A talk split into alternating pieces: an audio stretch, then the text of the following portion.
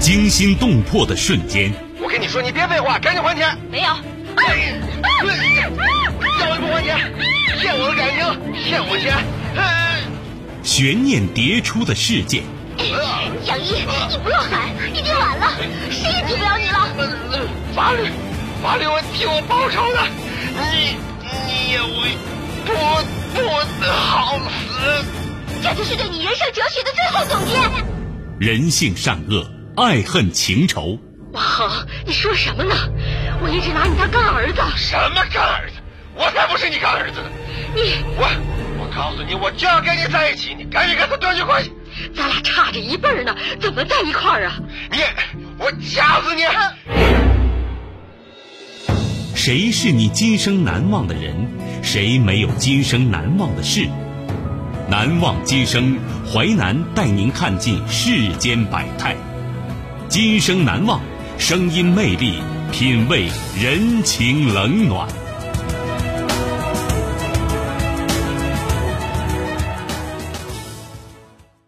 欢迎您收听《今生难忘》，我是淮南。事件回顾：时间二零二零年，地点杭州，人物许国立、来惠丽，事件来惠丽失踪被害案。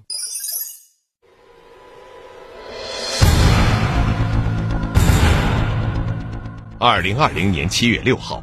一个年轻女子报警称，母亲来女士于凌晨在家中失踪。警方调查发现，来女士失踪时只穿着一件吊带睡衣，并且监控没有发现其踪迹。来女士神秘失踪案引起网上热议纷纷。来惠丽失踪被害案，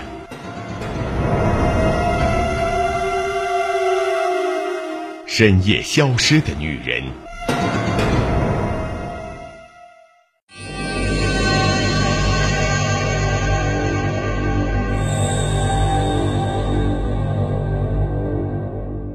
七月六号二十点左右，杭州市公安局四季青派出所走进了神色匆忙的三个人。民警同志，我妈昨天一早不见了，怎么都找不到，能麻烦帮忙看看监控吗？焦急的女子于某对派出所民警说。女子于某的母亲来惠丽于七月五号凌晨在家中失踪，一直没有音讯。针对该情况，警方立即组织力量，配合家属方面开展调查寻人工作。据家属反映，除少了一件来惠丽的吊带睡衣外，来惠丽的手机、钱包、银行卡均在家中。亲戚朋友方面也无任何音讯反馈。经警方和家属在小区内外及周边大量搜寻，也未发现任何踪迹。我和老婆是四号晚十点多看完电视睡的，五号凌晨十二点半左右，我上厕所的时候，我老婆还睡在床上。但五号早上五点多我起床的时候，我老婆就不见了。来惠丽丈夫许国立告诉警方：“你发现你老婆不见了，你担心吗？”民警询问。我不担心，许国立回答。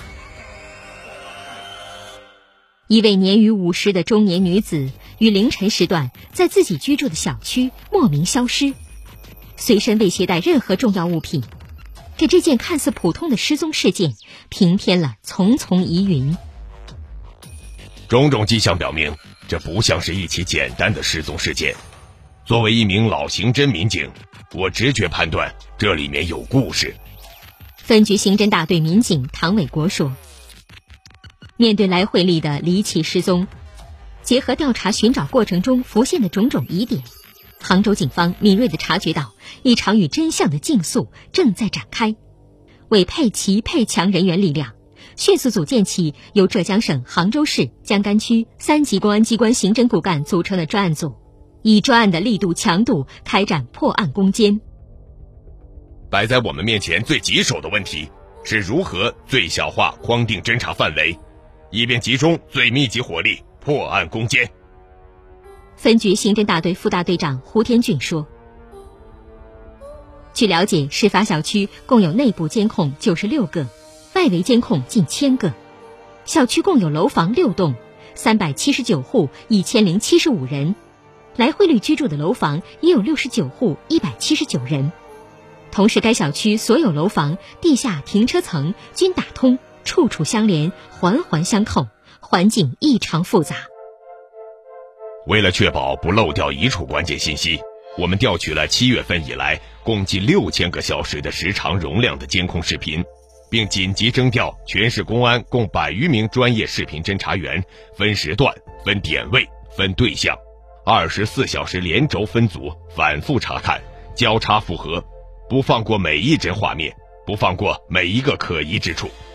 分局常务副局长殷朝辉说：“参与视频侦查的工作人员办公桌上，大部分都放置了眼药水儿，因为连续盯屏幕工作，出现眼睛红肿发炎的情况较为普遍。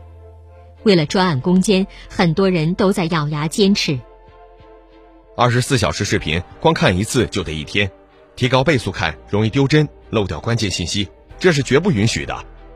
分局党委委员张群说：“据了解，在组织警力开展走访基础上，杭州警方通过城市大脑警务操作系统，对重点时段内所有出入小区的人员、车辆信息进行优化建模，并迅速跟踪核查落地，确保形成侦查闭环，不漏一处。”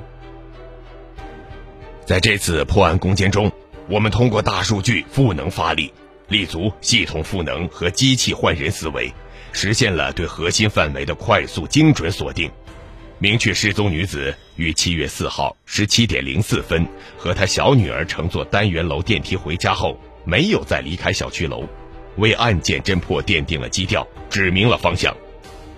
杭州市公安局案审支队政委何国新介绍。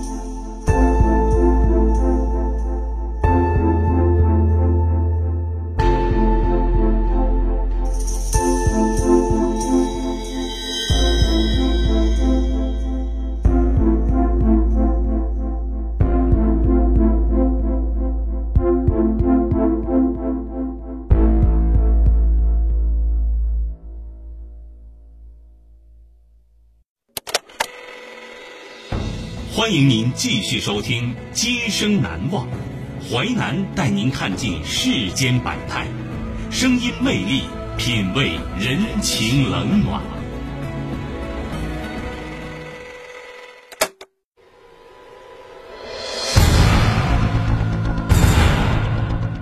二零二零年七月六号，一个年轻女子报警称，母亲来女士于凌晨在家中失踪。警方调查发现。来女士失踪时只穿着一件吊带睡衣，并且监控没有发现其踪迹。来女士神秘失踪案引起网上热议纷纷。来惠利失踪被害案，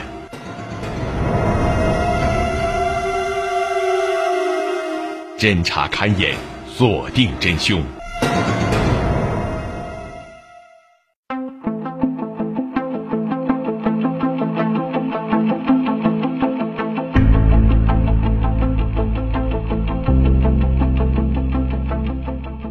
人没出小区，是侦查突破的第一步，但随之而来的问题是人去哪儿了？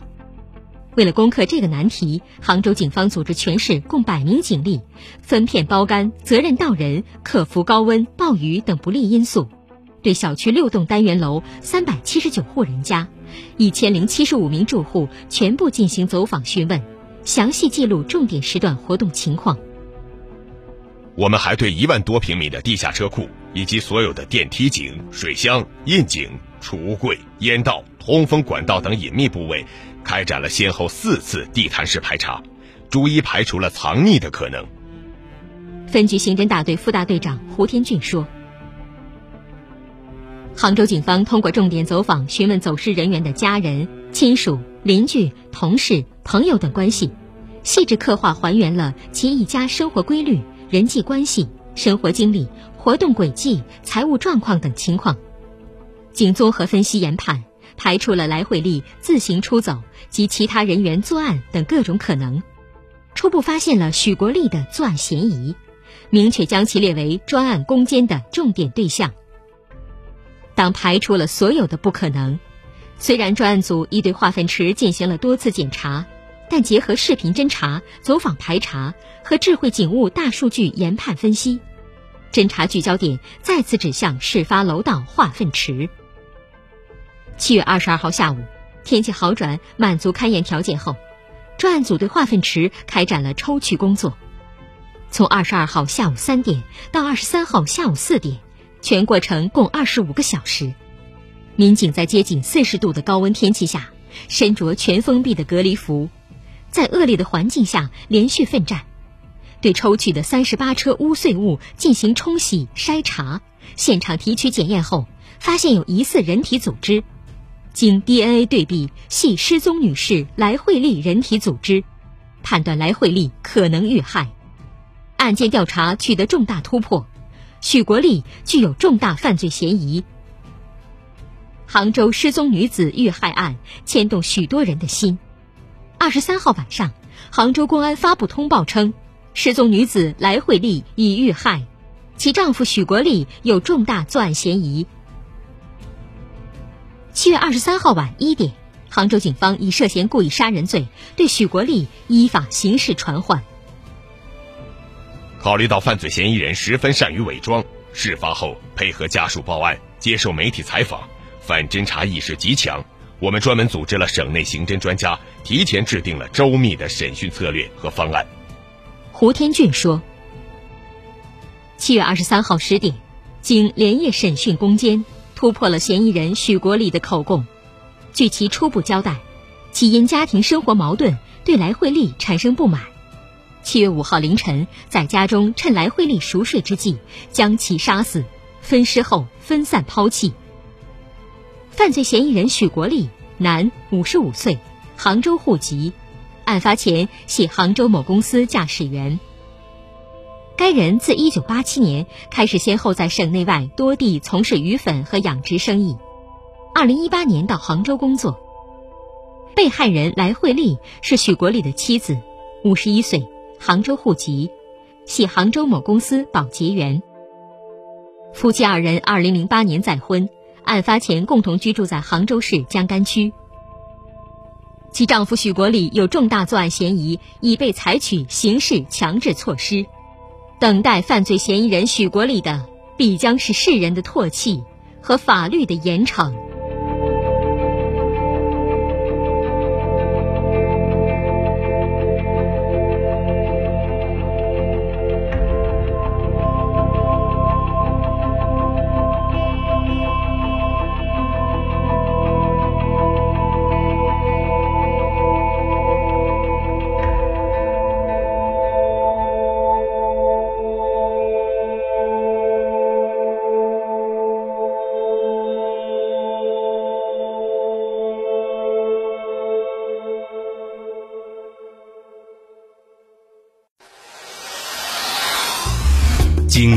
故事结构，新锐的声音制作，在纷繁复杂的真相与假象中，淮南用魅力声音解读世间百态，品味人情冷暖。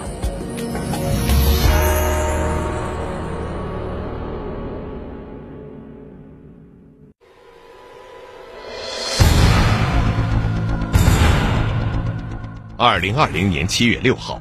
一个年轻女子报警称，母亲来女士于凌晨在家中失踪。警方调查发现，来女士失踪时只穿着一件吊带睡衣，并且监控没有发现其踪迹。来女士神秘失踪案引起网上热议纷纷。来惠丽失踪被害案，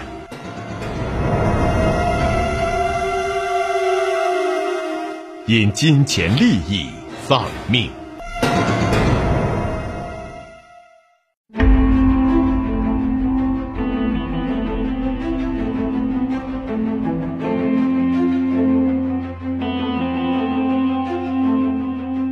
根据来惠丽前夫于先生说，害死来惠丽的二婚丈夫许国立，很早以前和来惠丽是曾经的男女朋友关系，在和前夫于先生结婚之前就在一起过。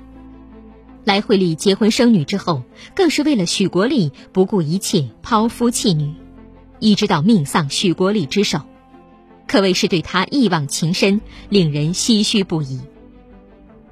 大约在上个世纪九十年代初期，彼时都还是青春年少的来惠丽和许国立擦出了爱情火花，男未婚女未嫁，一起享受着爱情的甜蜜，憧憬着美好的未来。然而，虽然二人爱得死去活来，但却没有得到双方父母的同意。许国立没有带着来惠丽远走高飞的勇气和谋生能力。不久之后，二人关系被迫中断。来惠丽也到了婚嫁年龄，在媒人帮助下和前夫于先生相亲。于先生是当地人，和来惠丽家也算熟悉，住得不远。于先生虽然是做电焊方面生意的。但家庭条件还是很不错的。在和许国立感情无望之后，来惠丽觉得家庭条件不错的于先生也是一个很好的选择。来惠丽和于先生很快成婚了。不久之后，来惠丽生下了一个女儿，为家庭带来了很多欢乐。来惠丽和于先生感情也算不错，家中大小事儿都是来惠丽做主。如果之后许国立不再出现，也许来惠丽现在的生活一定很平静、很幸福。在来惠丽成婚不久，许国立做起了家禽方面的生意。也许是旧情难舍，许国立通过一位中间朋友的联络，二人又重新在一起，并且来惠丽还借钱给许国立做生意。几年之后，许国立想在上海搞鸭子养殖场。来惠丽也一起跟过去了，可此时他是有夫之妇，在许国立要求下，来惠丽向于先生提出了离婚，这当然遭到了婆家和娘家人的反对。可是此时的来惠丽已经鬼迷心窍，为了和许国立在一起，已经是奋不顾身，不听任何人劝阻。来惠丽为了离婚和于先生两次对簿公堂，于先生见来惠丽去意已决。对家庭毫无留恋，在二零零七年不得已同意了离婚，女儿归于先生抚养。从此以后，两人形同陌路，再也没有联系过。来惠丽办理离婚手续前，许国立也跟前妻办理了手续，两人都抛弃了原来的家庭和子女，很快办理了结婚手续。从二零零八年再婚到二零二零年，相濡以沫十几年的枕边人。到底是有什么深仇大恨，才会发展到杀人分尸的结局？许国立在事件当晚，先利用自己的女儿生日秀恩爱，然后再用枕头捂死了自己的妻子，在杀害妻子后，更是从容支开女儿并分尸，最后再将尸体扔进粪水池。为防止杀害过程被女儿发现，事先许国立甚至在自己女儿的杯子里下了安眠药。这也导致十二岁的小女儿一直到第二天晚上才醒过来。这犯罪经过是那么条理有序，那么淡定从容，也因此可以判断许国立想杀害妻子的计划并不是一天两天，而是经过一定时间的沉淀。至于为什么许国立要这样做呢？据来惠丽的邻居介绍，当年许国立的养鸭场赚了一些钱，后来炒股全亏了。二零一八年，二人只好回杭州谋生。许国立当货车司机，来惠丽做保洁。来惠丽是一个思想简单、安分踏实的人。他拆迁得到几套房子，但还勤勤恳恳做着清洁员的工作。许国立买了许多股票，然后股票大跌赔了钱。随后，许国立想向妻子要钱，但是被拒绝。不仅如此。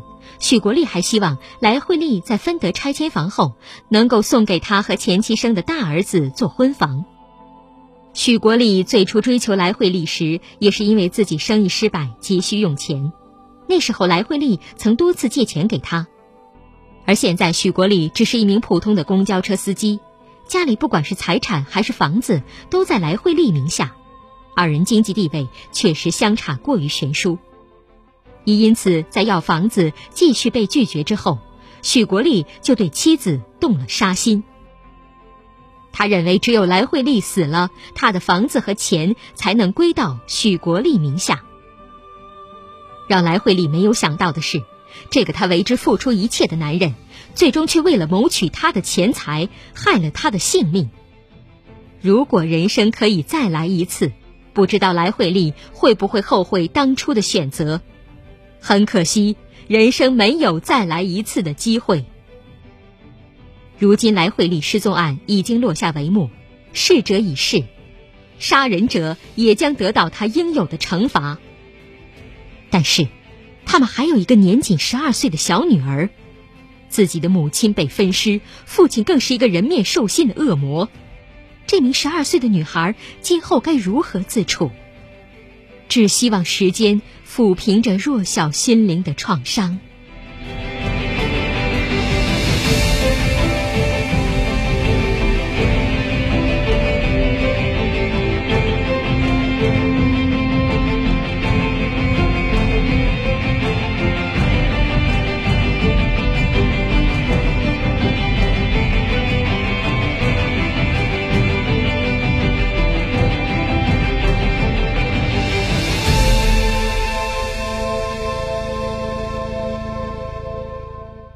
如果许国立残忍杀害来惠丽的原因，是因为来惠丽拒绝将房屋给自己的儿子做婚房的话，那么许国立从法律上是丧失继承权的。严格从法律上讲，父亲丧失继承权，并不代表其儿子也丧失继承权。但是从道德上，其大儿子不应该继承该房产。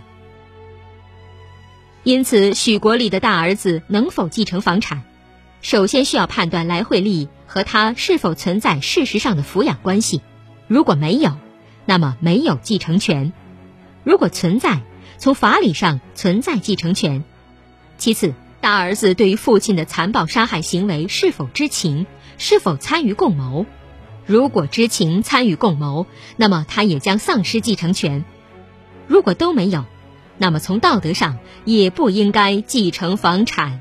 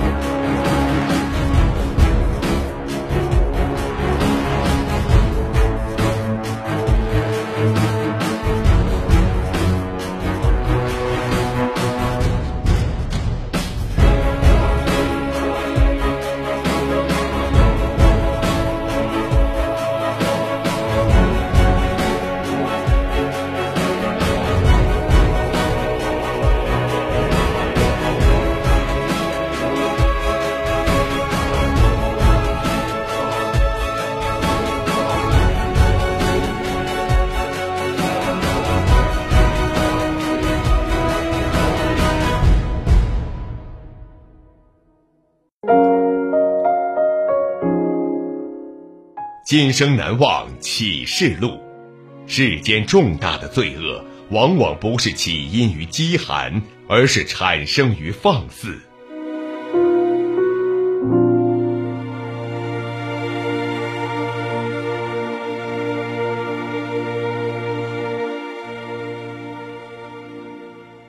感谢您收听《今生难忘》，本节目编辑主持淮南，下期您将听到。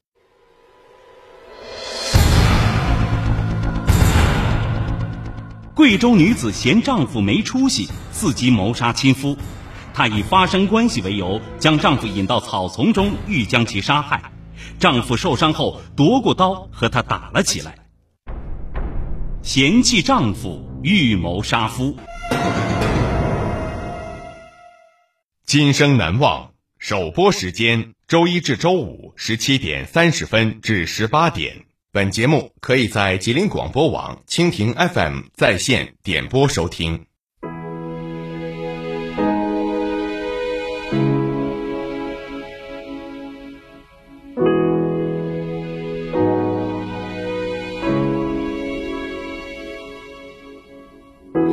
你用痛苦包裹自我孤单的纠缠。